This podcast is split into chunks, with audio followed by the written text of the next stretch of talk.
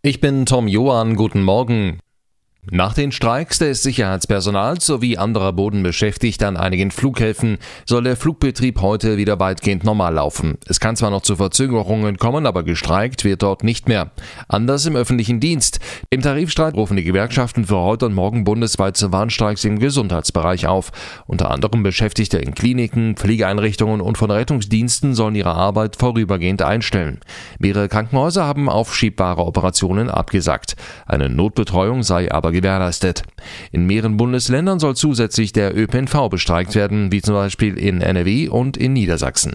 Julius Alexandrian mit Einzelheiten. Pflegekräfte und Hebammen, aber auch andere Beschäftigte sollen laut Verdi an dem bundesweiten Warnstreik teilnehmen. Zeitkritische Operationen, Notfälle und Operationen von Kindern sollen aber durchgeführt werden, heißt es. Verdi beklagt, dass die Beschäftigten im Gesundheitswesen in der Pandemie beklatscht worden seien. Zum Dank aber gebe es nichts. Vielmehr möchten die Arbeitgeber, dass der Lohn noch gekürzt werden kann kann, wenn es einem Krankenhaus wirtschaftlich schlecht gehe.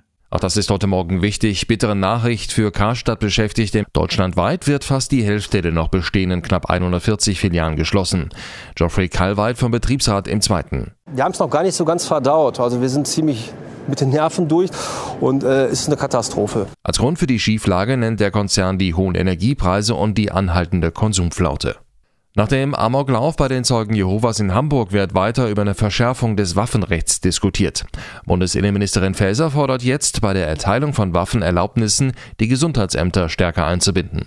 Dazu mehr von David Riemer. Die Gesundheitsämter wissen aus Sicht Fasers häufig viel über Personen, die beispielsweise psychisch auffällig geworden sind oder in irgendwelche Straftaten verwickelt wurden. Möglicherweise werden so frühzeitig entscheidende Hinweise geliefert, die verhindern, dass jemand einen Waffenschein erhält. Faser fordert außerdem, dass künftig jeder, der einen Waffenschein beantragt, ein ärztliches oder psychologisches Gutachten vorlegen muss. Im Moment müssen das nur Antragsteller bis 25 Jahre. Und abschließend zum Sport. In der Fußball Champions League geht es heute für den dritten deutschen Vertreter um den Einzug ins Viertelfinale. Im Achtelfinal-Rückspiel ist Leipzig zu Gast bei Manchester City. Im Hinspiel hatten sich beide Mannschaften 1 zu 1 getrennt. Anpfiff ist heute Abend um 21 Uhr.